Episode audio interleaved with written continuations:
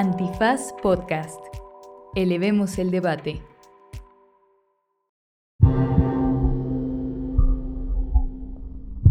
Bienvenidos y bienvenidas al episodio número 49 de Banal, la segunda parte de Chat GPT. En este episodio vamos a discutir sobre todos los impactos sociales, económicos, morales y éticos que puede tener la inteligencia artificial. ¿Debemos de preocuparnos por un apocalipsis o debemos de ver las partes optimistas que puede traer a nuestras vidas la inteligencia artificial? Para ello nos acompaña Aldo Ramírez, recién doctorado en filosofía de la inteligencia artificial allá en Utrecht. Eh, Aldo, ¿cómo estás? Bienvenido. Hola, ¿qué tal, William? ¿Cómo estás? Qué gusto. Quizá una nota eh, eh, de por qué este episodio que están oyendo es el episodio 49, es algo así como el episodio perdido.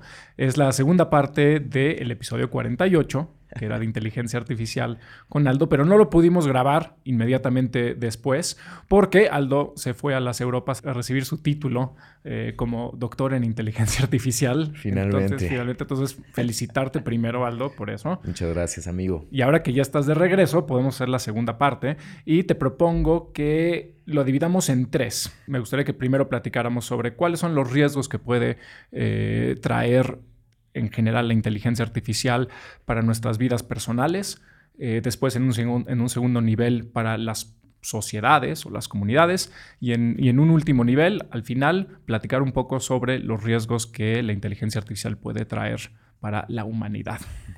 Entonces puede ser un poco pesimista, pero creo que es interesante y creo que la mayoría de la gente quiere oír sobre esto, ¿no? Está, está preocupada sobre, sobre todo lo que oye de inteligencia artificial y pues habría que eh, empezar a discernir qué sí es real, qué no es real, de qué sí tenemos que preocuparnos y de qué no. Entonces, si te parece, empecemos por esta eh, primera dimensión que sería la, la dimensión más particular, una dimensión moral de la inteligencia artificial y es, ¿debemos de preocuparnos o no a un nivel moral sobre lo que pueda hacer la inteligencia artificial. Es decir, qué riesgos presenta la inteligencia artificial, eh, si la usan personas malas, qué pueden hacer con ella, cómo podemos defendernos. En general, ¿qué, responderías a esto, Aldo? El mayor riesgo que yo veo para la inteligencia artificial viene del riesgo de automatización de procesos.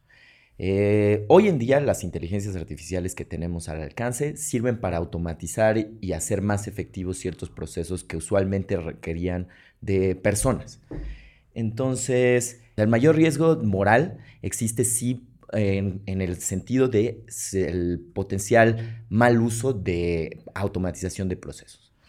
¿Y, y por qué esto sería diferente a no sé, no sé si nos puedas dar un ejemplo, porque eso sería diferente al potencial que existe hoy día de agentes maliciosos usando computadoras. No sé, o sea, lo que vemos en cualquier película de, James Bond, aunque ahora la nueva de Misión Imposible, no sé si la viste, pero la inteligencia artificial actúa sola, a ver cómo se resuelve, pero actúa Entonces, ¿cuál sería la diferencia ahora con estas inteligencias artificiales de lo que podía ser un villano de Bond hace 10 años? Bueno, nuevamente es como la velocidad en la que o la efectividad que puedes tener para ciertos tasks. Ok. ¿no? Entonces, por ejemplo, dar un ejemplo claro es si yo quiero de alguna forma perpetuar un cierto tipo de esquema social y, o como una campaña electoral o perpetuar un bias. Y tengo un sesgo. Ajá, exactamente. Y tengo acceso a gran cantidad de datos que van dejando la ciudadanía digital aquí y allá, lo que puedo hacer con una inteligencia artificial es tener una probabilidad de a qué sectores tengo que apuntar ciertas cosas. Entonces, se vuelve muy efectivo la automatización del manejo de datos. Y en la era de la información, eso es peligroso justamente porque puedes tú tener una agenda eh, maliciosa atrás de la cual te sirva, vas a tener una efectividad de procesos automatizados muy veloz. Em, entonces es como esta carrera que si yo te quiero a ti vender una cosa y conozco los datos que has dejado, entonces tengo una, tengo información sobre ti. Entonces vamos, vamos a pensarlo así como si soy Santiago Krill y soy el hombre constitución y lo que quiero es que mi mensaje llegue a puro, pura gente, clase alta, eh, racista, etcétera antes le tenía que buscar más, antes eh, se requería más trabajo y ahora es más fácil y más rápido. Ahora, más, más eficiente? Es más, más efectivo en el mismo, en, de esta forma en la que la producción de, contenido informativo eh, tiene, una, tiene este background de datos sociales que entonces va a apelar a un target demográfico más grande, ¿no? Entonces, más efectivo en ese sentido. Es como si Santiago Krill le dijera a ChatGPT nuevamente, oye, escríbeme un, eh, un discurso que tenga este sesgo o que esté dirigido a estas personas.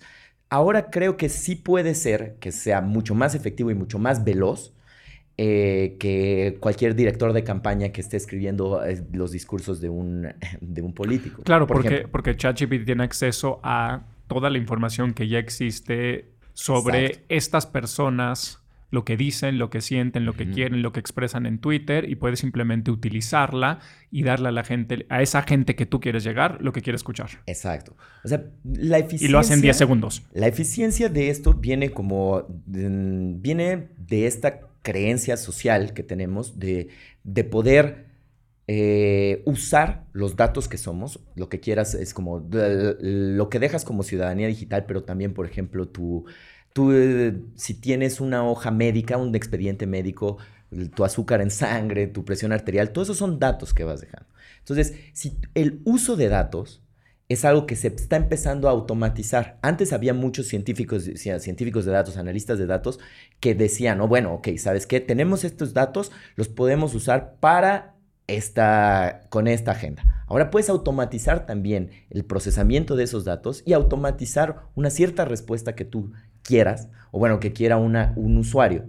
Em, obtener de estos datos, ¿no? Claro, o sea, antes te juntabas con tu, con tu güey de campaña, que en el caso de Santiago Creel, me imagino, es un señor igual de, que él, ¿no? Porque es lo único que explica su campaña. Pero, y entonces decían, queremos llegar a esto, y entonces decías, bueno, consigamos estos datos, los otros, etcétera. O sea, había como más trabajo. Y ahora una inteligencia artificial, como dices, simplemente le digo, quiero que este güey sienta esto con este discurso, escríbemelo. Y lo que antes hacían muchas personas, lo hace la computadora porque ya sabe. Y entonces, ok, entonces eso es, a eso te refieres con... Va a haber cierta... Eh, o sea, la velocidad a la que te da algo ya bastante bueno es, es la mayor, eh, es el mayor riesgo, ¿no? O sea, pero si está pensando como tu director de campaña. Es decir, si tú eres Santiago Krill, antes decías, pues no sé, o sea, no sé a quién le quiero llegar pero quiero llegarle a alguien y entonces contratabas un chingo de gente, ¿no? Y entonces esas personas te decían, pues tú le quieres llegar a la clase media alta. Y entonces esa gente contrataba a otra gente y decía, búsquenme datos de todo eso, ¿no? Ahora Santiago Krill simplemente puede decir, ChatGPT, escríbeme un discurso que le llegue a la gente de clase alta y lo va a hacer en chinga y probablemente mejor que toda esa, que toda esa banda de, gente. La idea de mejor es algo que, que se puede discutir. Pero lo que sí estoy seguro es que suficientemente efectivo. Sí. E-, efectivo y eficiente. Quizá no mejor, pero... Mejor en el sentido... Es que también aquí sería un buen paréntesis para explicar un poquito cómo funcionan estas, eh, estos modelos de inteligencia artificial generativa. Entonces, ¿cómo funciona exactamente ChatGPT? ¿Qué es lo que hace? ¿Por qué, entre comillas, piensa? ¿O por qué puede eh, ofrecer eh, un output tan eficiente o tan efectivo cuando tú le haces una pregunta que típicamente se llama un prompt. Entonces, lo que pasa es que estos, está basada, ChatGPT y eh, los modelos que ahorita están revolucionando la industria, se llaman modelos grandes de lenguaje. Entonces, lo que dice es, entrenas un algoritmo, que es típicamente una red neuronal, en la que le das muchos inputs, que son cadenas de oraciones, y que tú le dices, oye, necesito un task, tengo un task específico que me tienes que dar como un output. Y ese output típicamente es una, una función probabilística que lo que, te, lo que está haciendo nada más es predecir qué es lo siguiente ante el prompt que tú le dijiste.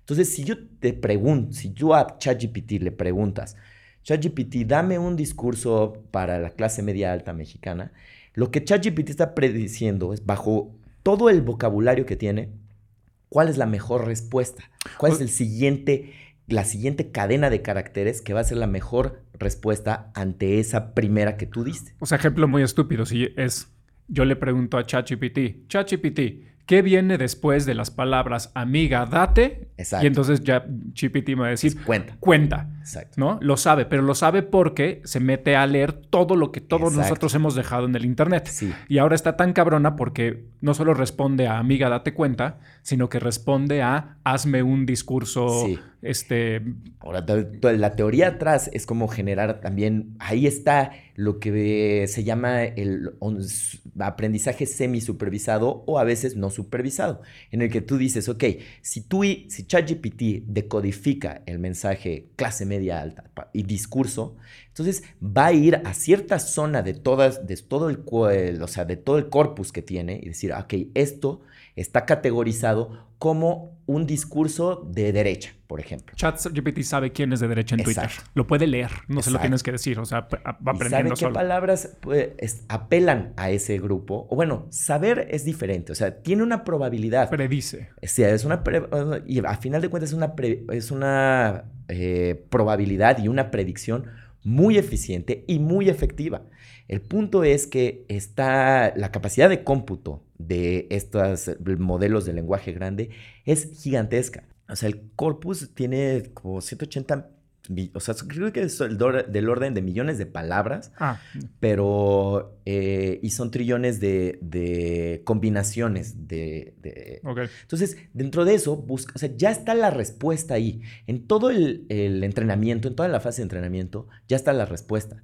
Eh, entonces, él nada más te dice, ok, la, me- la mejor predicción para darte una respuesta ante lo que tú me pides, sí puede ser, oye, escríbeme un poema sobre Mario Bros. a la manera de Shakespeare.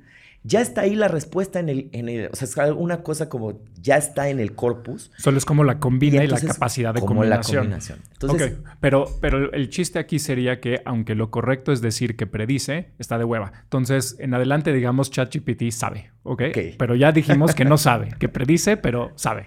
El punto es que funciona cuando funciona en este en la interacción con el humano. La interacción con el humano es importante eh, para darle a ChatGPT ese sentido de agencia, que no lo tiene, pero que una vez que tú interactúas con él, sí lo tiene porque tú se lo das.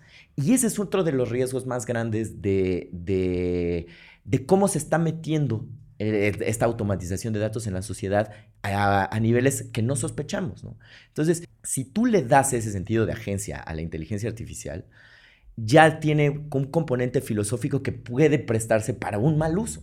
¿no? Entonces, yo ha- hago un outsourcing y digo, oye, ChatGPT, tú tienes estas opiniones, pues a lo mejor yo nada más estoy proyectando mis opiniones o dirigiendo las cosas como yo quiera, pero, eh, o sea, dirigiendo de- tu output, pero lo puede, pe- pero puedes más o menos lavarte las manos y decir, ah, no, pero más bien esto ya está dentro de los datos con los que está entrenado o dentro del proceso de respuesta eh, efectiva. Eso es lo que está pidiendo la sociedad. Entonces, ese es uno de los riesgos de un mal uso de la, de la inteligencia artificial que va encaminado justamente a perpetuar cierto tipo de sesgos que vaya el, con el que vayan los usuarios. Muy ad hoc, además, a que hay campañas políticas chonchas el próximo año en Estados Unidos, en México, ¿no? Oye, ¿y no será que parte de lo que nos asusta tanto de GPT es que todo esto que mencionas como que nos hace ver que somos bien básicos? ¿No? O sea, de nuevo, me encanta siempre la idea de que, de que, de que todo el mundo somos especiales y flequitos de nieve, singulares y todo, pero si ChatGPT puede predecir o sabe también lo, lo- lo que queremos o cómo informarle a alguien o cómo decirle algo a alguien para, para obtener una respuesta, pues está hablando de que somos bastante básicos, ¿no? Y quizá eso está muy bueno para llevarnos al siguiente nivel. O sea, eh, quizá yo como individuo pienso que ChatGPT nunca va a saber lo que realmente pienso, aunque si somos básicos, parece que sí, pero a un nivel social y económico parecería ser que sí, ¿no? O sea, parece ser que nos está mostrando que a más grandes escalas, una sociedad, una comunidad, una economía, somos bastante básicos, ¿no? O sea, eh, nuestra, toda la información que estamos dejando en, en- en Internet, no sé si sea lo correcto decir en Internet, pero toda esa información que estamos dejando es hasta cierta manera fácil de hacer compatible la una con la otra por una computadora. No o sea, es como si ChatGPT estuviera diciendo, pues no mames, no está, no está tan difícil, ¿no? Todos están diciendo más o menos lo mismo y pensando más o menos lo mismo. Y algunos de ustedes están haciendo esto y otros así, pero no está tan cabrón. Sí, podría ser, o sea, sin duda. Más bien, decir no está tan cabrón, es si, yo tengo esta capacidad gigantesca de cómputo, te lo puedo dar muy veloz, te puedo dar exactamente lo que me estás pidiendo o algo muy similar a lo que me estás pidiendo. Ahora, el punto es, eh, eso es lo que ya está sucediendo. Entonces, para ciertas cosas que tienen una inmediatez muy, básica, entonces sí, eh, va a ser eficiente, efectivo, eficaz, eh, pero la pregunta sigue, o sea, ¿qué va a generar? ¿no? ¿Qué va a generar hacia, hacia adelante esta satisfacción primordial de ciertas de ciertas necesidades informativas. O sea, entonces, ¿cuál, ¿cuál dirías tú que sería el riesgo ya a este siguiente nivel? O sea, un, una persona puede usarlo maliciosamente para influenciar a otras personas, una campaña, eh, para automatizar ciertas cosas que requerían a otras personas, pero a nivel ya más grande, o sea, ¿qué riesgos tiene esta, esta tecnología para una sociedad, por ejemplo? bueno, obviamente perpetuar desigualdades. La vez pasada equiparamos la, eh, la tecnología de la inteligencia artificial con la tecnología nuclear, ¿no? ¿Te acuerdas? Claro, sí. Y creo que Christopher Nolan, ahora que sacó Oppenheimer, ah, está, diciendo, está, diciendo, justo lo mismo, ¿no? que se o sea, que existe esta posibilidad de, o sea, es una tecnología muy grande y muy efectiva, eh, y ahora puede caer en, mal, en malas manos y se necesita regular. Entonces, lo que a nivel social, el riesgo más grande justo viene con qué tan rápido te estás moviendo en esta carrera armamentista, ¿no? Entonces, si tú estás, eh, hay muchísimas personas ahorita en la industria diciendo, ¿qué es lo que puedo vender? ¿Qué es lo que puedo vender y eh, cómo puedo usar esta eficiencia, esta velocidad para salir eh, al quite para, cierta, para cierto proceso? Entonces, en esta guerra armamentista lo que puede, lo que puede suceder es que se, los poderosos se vuelvan más poderosas porque, porque van a estar comprando información. Ahora la información es tan valiosa como el petróleo. Lo que decían es, alguien hace poco decía como, eh, un amigo decía como, el, los datos en algún momento se vieron como este petróleo en crudo, ¿no? Y, la ciencia de datos empezó a ser como una plataforma y ahora la automatización del procesamiento de datos que te puede dar una inteligencia artificial es como si ya tienes un buen pocito para empezar a, refinar. ¿no? O sea, pero entonces justo estás, el uso que tú tengas a toda la información y la velocidad con la que le des ese uso va a hacer que eh, socialmente cambien estructuras en el sentido en que las compañías a las que tengan un mejor, una mejor oferta en, el, en, su manejo de datos y en cómo lo, están usando para capitalizarse, van a, ser, van a empezar a, tener, a tomar las decisiones. Es que es muy difícil pensar y me imagino que sea quizá, quizá aquí deberíamos hacerlo al revés, en lugar de pensar en los riesgos, cuáles serían los beneficios, ¿no? Porque creo que lo más difícil es, es pensar en una estructura socioeconómica capitalista como la que se vive en todo el mundo, hasta en pinche China. Bueno, los norcoreanos ahí son la excepción y no sabemos porque nadie sabe qué está pasando ahí adentro. Pero el resto del mundo, eh, creo que lo difícil es ver cuál sería una aplicación social benéfica de la inteligencia artificial. No sé si tú has pensado en alguna, o sea, mejor te la volteo en, qué le podría hacer bien a la sociedad ahorita. Y, sé que va a haber gente muy optimista y todo, pero si te pones a pensarlo, no está tan fácil, ¿no? Así de, me puede ayudar a mí como individuo, me puede ayudar a eh, escribir cosas más rápido, me puede ayudar a acceder a datos más rápidos, me puede ayudar a mí como empresa, me puede ayudar a ser más eficiente, me puede ayudar a vender más, me puede ayudar a llegar a la gente a la que quiero llegar más rápido y pues probablemente a despedir gente. Pero si hablo de la sociedad, o sea, de una sociedad, ¿cómo puede beneficiarse? ¿Qué, dirías tú? Em, es interesante porque muchas de las personas que conozco están más bien de ese lado, haciendo campañas por lo benéfico que puede ser. ¿no? Y entonces, nuevamente, es lo que terminamos diciendo, creo que la vez pasada era como, pues puedes tener una bomba nuclear, pero también puedes tener un reactor. Me interesa el reactor, ¿cómo sería el reactor? Entonces, Ahorita hay, hay, propuestas bastante interesantes que también están eh, basadas en el procesamiento en paralelo de una gran cantidad de datos. Y entonces dice, ok, ¿qué cos accesibilidad a, ciertas, a ciertos servicios? Por ejemplo, ahorita el, camino la, de la inteligencia artificial en la medicina es algo muy especial y que pinta como para poder ser muy bueno, como para poder ser muy malo por los dilemas éticos a los que te puedes eh, enfrentar. Pero una de las, de las ideas de empresas que, que, están apuntándole a la inteligencia artificial en la medicina es decir, oye, pues mira, yo no tengo suficientes doctores en un país eh, y tengo, tengo zonas relegadas de muy, densas poblacionalmente a las que no, no, no tengo acceso a un buen doctor, que no tienen un acceso a un buen doctor. Pero si yo tengo un asistente médico, que es muy bueno en, por ejemplo, en imagenología. Y entonces que puede hacer un scan de una persona sin necesidad de, ah, de, un, de un técnico realmente muy versado en radiología o en imagenología. Nada más y que pueda hacer un filtro de muchas personas, automatizar este proceso y muy veloz decir, ok, bueno, ¿sabes qué? A estos casos eh, que estoy yo revisando periódicamente, estos necesitan irse a, otro, a otra ciudad o algo así para tener un, eh, para tener acceso a, una salud. O sea, estos son casos de peligro, vamos a salvar vidas, ¿no? Entonces, esa es una de las, es como, si tienes mayor capacidad de cómputo, puedes llegar a más personas. Entonces, hay cuestiones para las que puede ser para mal, pero hay cuestiones para las que puede ser para bien, ¿no? Entonces, em, es una puede ser efectivo.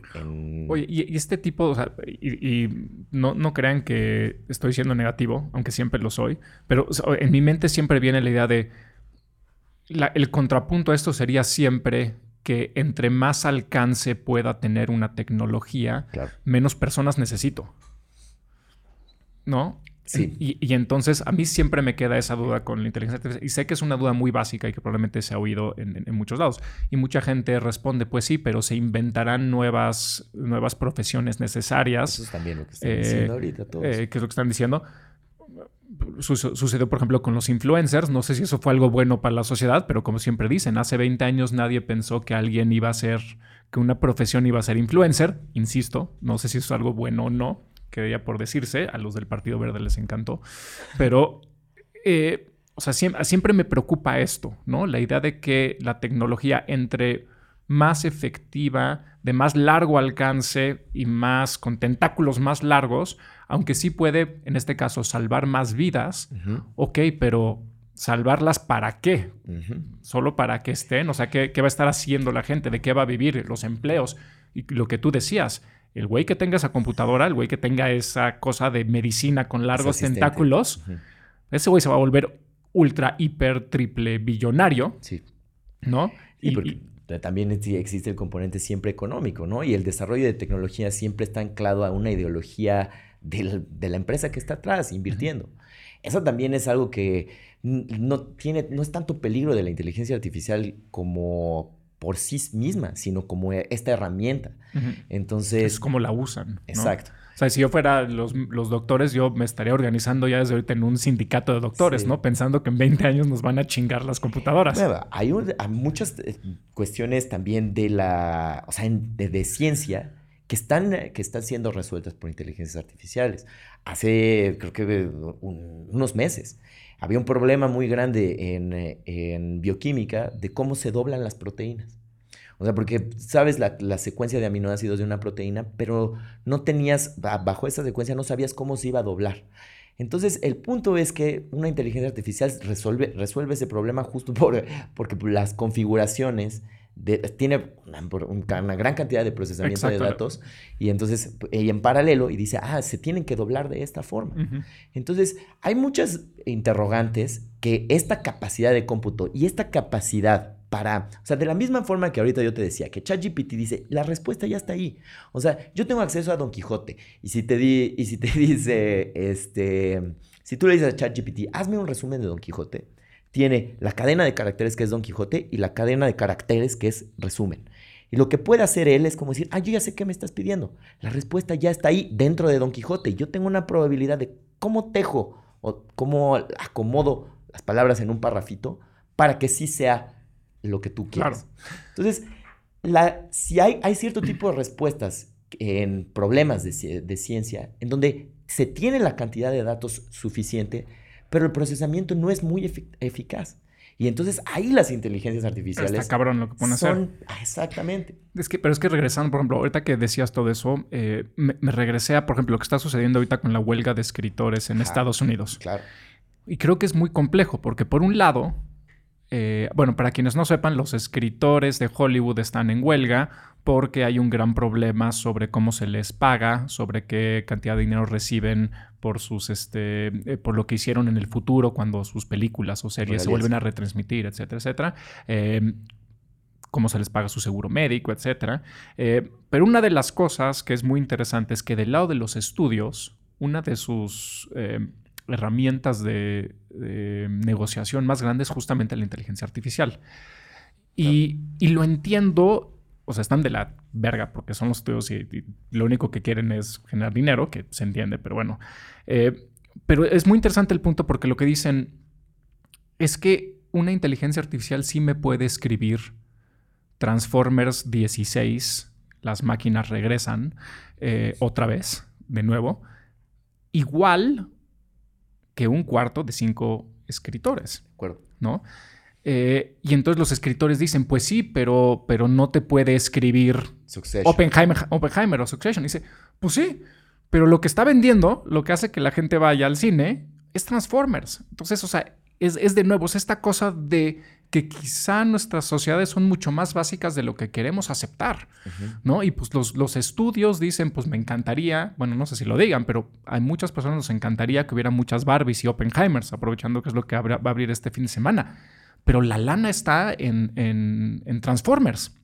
Y una, y en, tanto básico, pues una, lo- sí lo va a poder escribir por lo menos igual un cuarto, un- una inteligencia artificial que un cuarto de, cinco escritores. Que, que, insisto, no creo que quieran escribir Transformers. O sea, nunca estoy diciendo eso. No creo que estén luchando para poder escribir Transformers 28 en, en 10 años.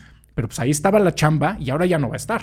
Exacto. Y quién sabe cuántas Oppenheimers haya y si pueden darle de comer a todos estos escritores Sí. y escritoras. Ahora, eh, ese es un... A mí me, me parece fascinante, el- como la huelga de escritores, la huelga de actores, porque los actores Se unieron, sí. Sí. Y, ah, pero, pero es lo mismo porque también pueden ser reemplazables, ¿no? Exacto. Ahora como que... y alguien en alguna, en, eh, alguna cabecilla de los estudios se le prendió un foco para decir, oye, si yo tengo este procesamiento tan veloz de una imagen digital, o, y de, o de el esqueleto que genera una secuencia de imágenes digitales, como en una película, si yo puedo automatizar esto y ser muy veloz y generar lo que, o sea, generar bajo ciertas métricas, o sea, pues bueno, yo no necesito... Yo soy un actor, puedo generarlo Exacto. por computadora. O puedo ponerle la, la- lo que están diciendo es, Es puedo, puedo, exacto, puedo contratar un chingo de gente que no son actores, les pongo una, pan- les, les pinto verde la cara y en postproducción le pongo una likeness, o una cara que ya compré y, Y que puedo es- usar para siempre. Es de un entendimiento social que, que es... eh, mm, puede uno discutir cómo entienden estas personas la sociedad, pero yo lo que estaba platicando con, una- con amigos del gremio es como, mira, ¿sabes qué? Si Tom Cruise te ven, tiene, está asociado, otra vez, datos, si la palabra Tom Cruise está asociada a tanto revenue en la box office, entonces dices, oye, ¿sabes qué, Tom Cruise? ¿Sabes? Te compro tu imagen, te compro tu likeness. Te la compro ahorita a putrimillones de dólares, pero sabes que ya la tengo para siempre. ¿no? Y entonces ahora puedo poner que hay un deep Tom Cruise, creo que en las redes sociales, que, que es muy chistoso, ya nos parecía muy chistoso, pero a alguien se le prende el foco para decir, oye, si yo tengo esto y tengo estas métricas de box office revenue, y digo, oye, puedo hacer una serie que pongo a cualquier otro actor y le cambio la cara porque ya tengo suficiente tecnología para poner un deep fake de alguien y decir, bueno, es Tom Cruise, porque tengo, porque tengo acceso, él me vendió su likeness. Entonces, ese tipo de, de- de situaciones, de estos game changers, también del otro lado vienen con un backlash del gremio diciendo, oye, ¿qué onda? Porque una de las cosas de la, de la huelga de, de actores es que a los extras les estaban diciendo, te pago un día de trabajo, pero véndeme tu likeness durante tanto tiempo. Creo que era para el resto del tiempo. Entonces decía como, ah, sabes que ya tengo esta base de datos de un montón de personas y si tú saltas a la fama eventualmente siendo un extra, como fue Soy Brad dueño de tu Pitt, cara. como fue eh, como Bruce Willis, que son extras en algunas películas, cosas así. Luego ya te digo, como, güey, pues yo, yo ya lo- te puedo usar donde quiera. Pero te la volteo porque cuando, cuando lo ponemos así es, pues pinche Tom Cruise, ¿por qué quieres otros 500 millones, ¿no? Que no tienes suficiente dinero y cientología como para Exacto. llenadera. Pero ahora imagínate que yo agarro y me voy a, puta, no sé, piensa, eh, algún país muy pobre. Y llego con la población y llego con mil personas de esa población y les digo, ¿no? Personas que, que- que- que viven a, no sé, con 10 dólares al día. Y les digo que es mucho, me la mamé, o sea, que es mucho para las estadísticas, por, pero bueno. eh, y llego y les digo, hoy soy un estudio de Hollywood, te voy a dar 50 mil dólares por tu cara.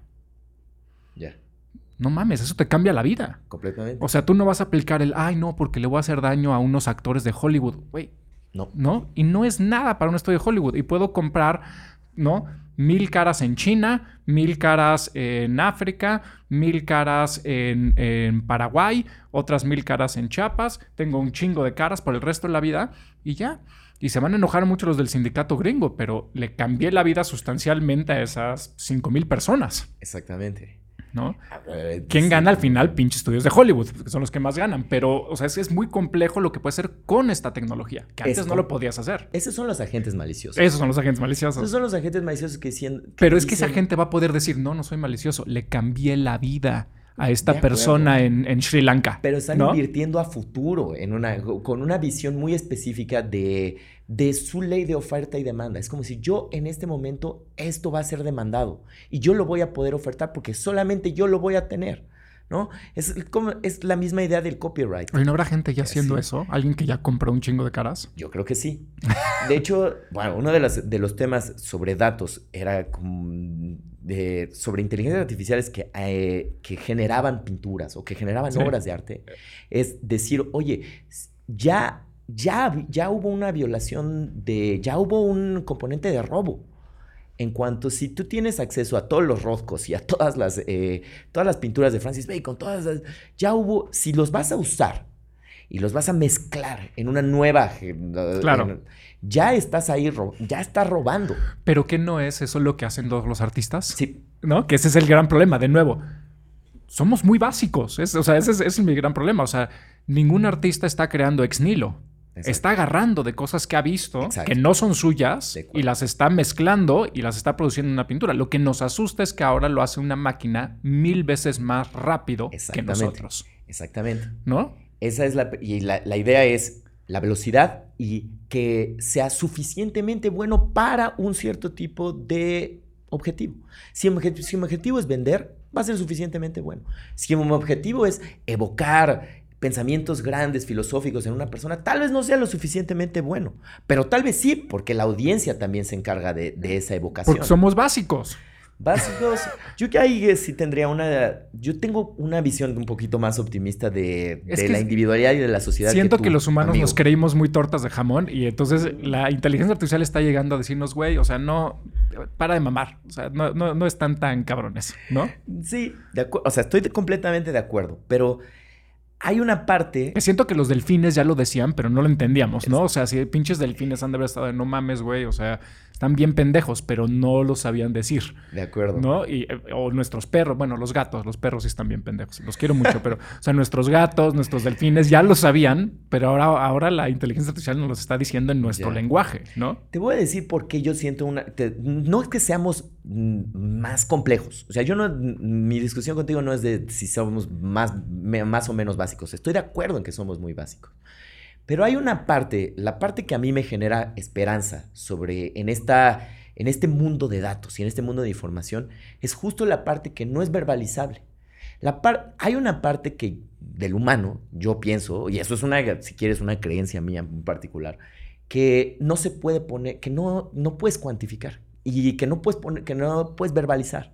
Y eso a mí me lo dio el arte, ¿no? Leer a Cortázar es como decir, las, las palabras fragmentan la realidad, pero puedes verla como todo un continuo y, o sea, las palabras, o te digo, ceros y unos o datos, sí aumentan un cierto tipo de realidad, pero no es el todo. Entonces, como para mí la sociedad va a empezar a, a apuntar a ciertas cuestiones que no existen en datos y que jamás van a poder existir en datos. Puedes evocarlos con datos, Pero la apuesta como un poquito más, eh, yo creo que mística, que es como backlash va a tener socialmente, es como empezar a decir, ah, bueno, ¿qué son cosas que no están verbalizables? Que Cuantificables, medibles, lógicas. Y entonces empezar a ofertar esas. Entonces es como decir, ah, ¿qué, qué es lo, esta parte de nosotros como sociedad que escapa de, la data? Y creo que hay muchas cosas ahí. Pero creo que está muy bonito eso porque eso nos llevaría justo a la tercera fase, ¿no? Es decir, cuando piensas cuál es el riesgo de la inteligencia artificial para la humanidad, eh, primero tendrías que definir humanidad y siento que eso para ti sería, de lo que dices, la definición de humanidad. Es decir, ¿qué es la humanidad? Pues todo eso que la, que, la inteligencia artificial no puede comprender, procesar, eh, de lo que no puede aprender, lo que hace que las, las como que la, rueda del hámster se, trabe y se, caiga el, y, se caiga el hámster. Em, pero entonces ahí estaría el problema, ¿no? Es decir, si eso es la humanidad, eh, ¿qué tanto de humanidad todavía existe? ¿No? Porque es muy bonito pensarlo en tu día a día. ¿no? Si piensas que eso es la humanidad, ¿qué tanto de humanidad hay en tu día? Exacto.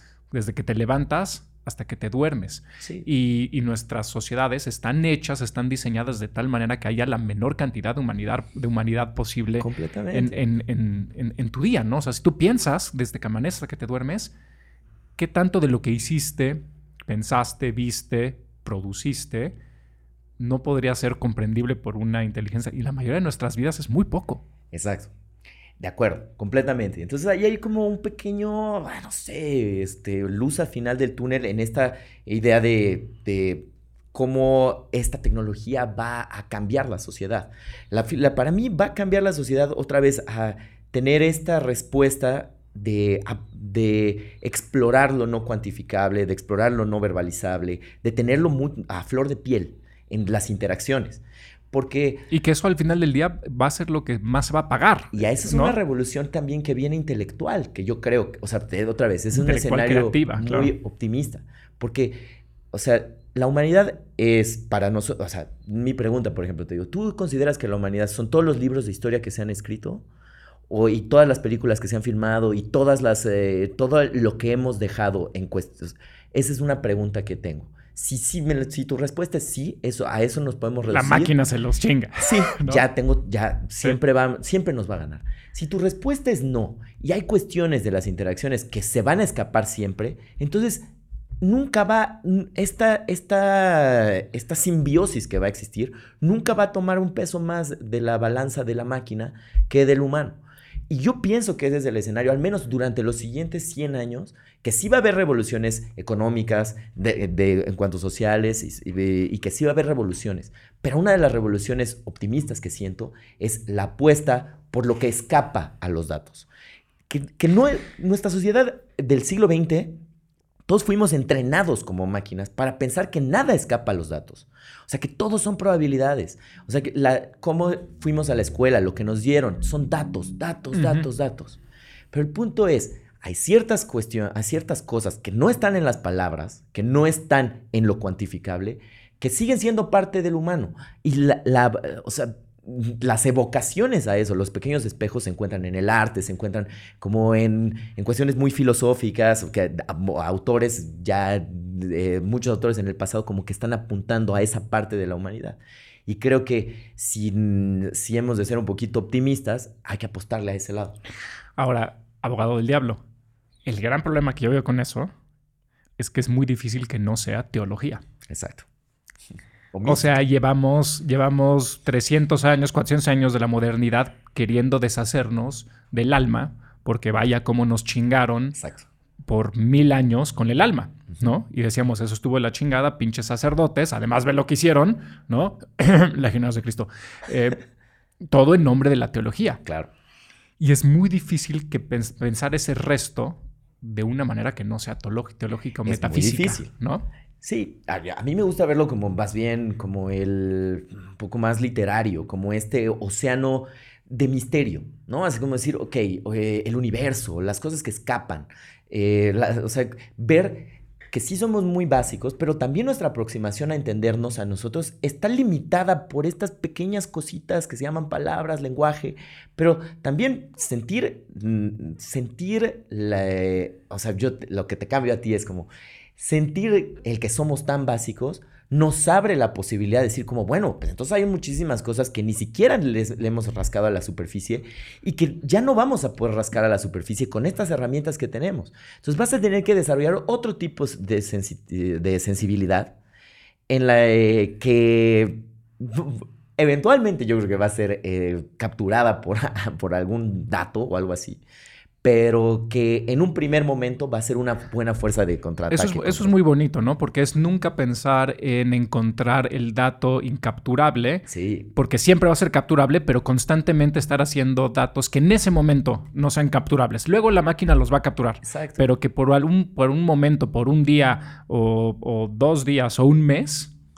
la computadora no pueda, ¿no? No entiendas el... Eh, sí. O sea, es como destiktokificar a la sociedad, ¿no? Porque es, es dejar, o sea, si repites el bailecito que todo el mundo está haciendo en TikTok, eres un o una pendeja. Exacto. ¿No? Tienes que hacer algo que se vuelva el baile hasta que lo capture y un chingo de gente lo repita, pero el valor va a ser en esa primera persona que invente el bailecito de TikTok y luego eventualmente la computadora lo va a agarrar y lo va a reproducir, ¿no? Sí, de acuerdo, completamente. Eh, ahora, también va a ser algo complicado, porque, mm, te digo, llevamos un proceso de muchos años, eh, nosotros poniendo la parte, cuando te digo, cuando hay una interacción, tú, o sea, si ves una película, em, la parte del, que el espectador pone de la humanidad es muy grande. La responsabilidad, ese pacto que tú haces con una serie de fotografías que se está moviendo es muy grande. Pero ahí está algo no verbalizable que tú estás poniendo. Entonces, si tú vas a ver un Transformers 16 que escribió una inteligencia artificial y si la compras y si pagas el boleto, tú eres muy responsable. Te la mamaste. Exacto. Pero tú eres muy responsable de la palabra disfrutarla y de dotarla de la humanidad que tú, el espectador está poniendo mucho de eso. Por eso, de, eh, en estas discusiones de si ChatGPT es un ser sentiente, es mucho de la sentencia que alguien le puede decir, o sea, que sí, es la que esa persona está, eh, eh, está haciendo ese pacto. Tú estás interpretando una cadena de caracteres, es lo único que es. Tú le estás dando un sentido, porque toda tu, porque, porque crees que es un mensaje, porque a lo mejor te lo pudo enviar una, una persona, o te lo pudo enviar una, algo.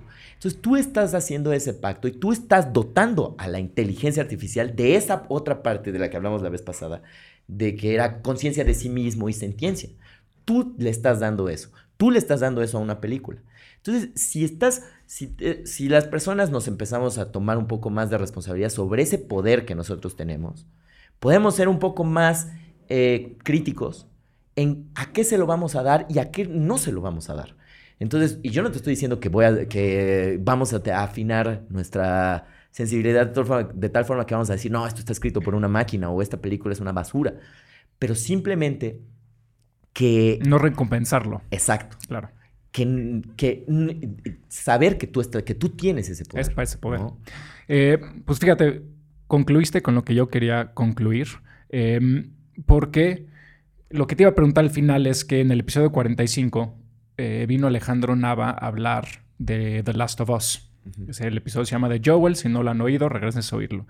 Y cuando hablábamos sobre si Joel debía o no sacrificar a Ellie, él decía, yo no quiero vivir en una humanidad en la cual sí se sacrifique una niña para tal vez salvar a la humanidad. Decía, esa humanidad no vale la pena salvarla, ¿no? Entonces, si tengo que sacrificar a una niña para salvar a una humanidad, esa humanidad no vale la pena vivirla. Y, me resonó porque hace unos días Sam Altman, que si no me equivoco es el que inventó ChatGPT, ¿no? Dijo, la manera de garantizar que ChatGPT no se use para fines maliciosos es dárselo a la humanidad. Que la humanidad sea la que está encargada de lo que hace. Sí. Me pareció en ese momento muy, no voy a decir tonto, pero muy básico. Pero creo que si le añadimos esta cosa que platicamos, queda muy bien. Es decir, ¿a qué humanidad se lo das? ¿no? O sea, ¿cuál es la humanidad que tiene el poder? Porque si es esta humanidad básica, pues entonces va a ser Transformers 72, 84 y lo que sea.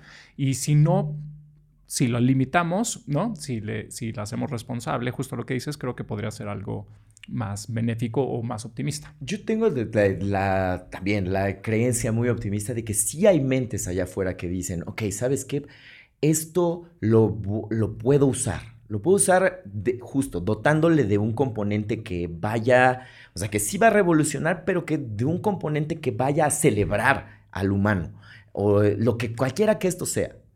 Eh, y me parece una gran frase y me parece también una, o sea, cerrar creo que con una, cerrar un, una, un episodio de, de, que empezó con, va a venir el apocalipsis o algo, como decir como, bueno, existe una, existe lo que nos está confrontando tal vez de la aparición de la inteligencia artificial, artificial estoy muy de acuerdo contigo, es en, te está diciendo, oye, no te olvides de que hay tantas componentes de tu vida que son basiquísimos y que te lo, te, lo puedo dar en bandeja de plata.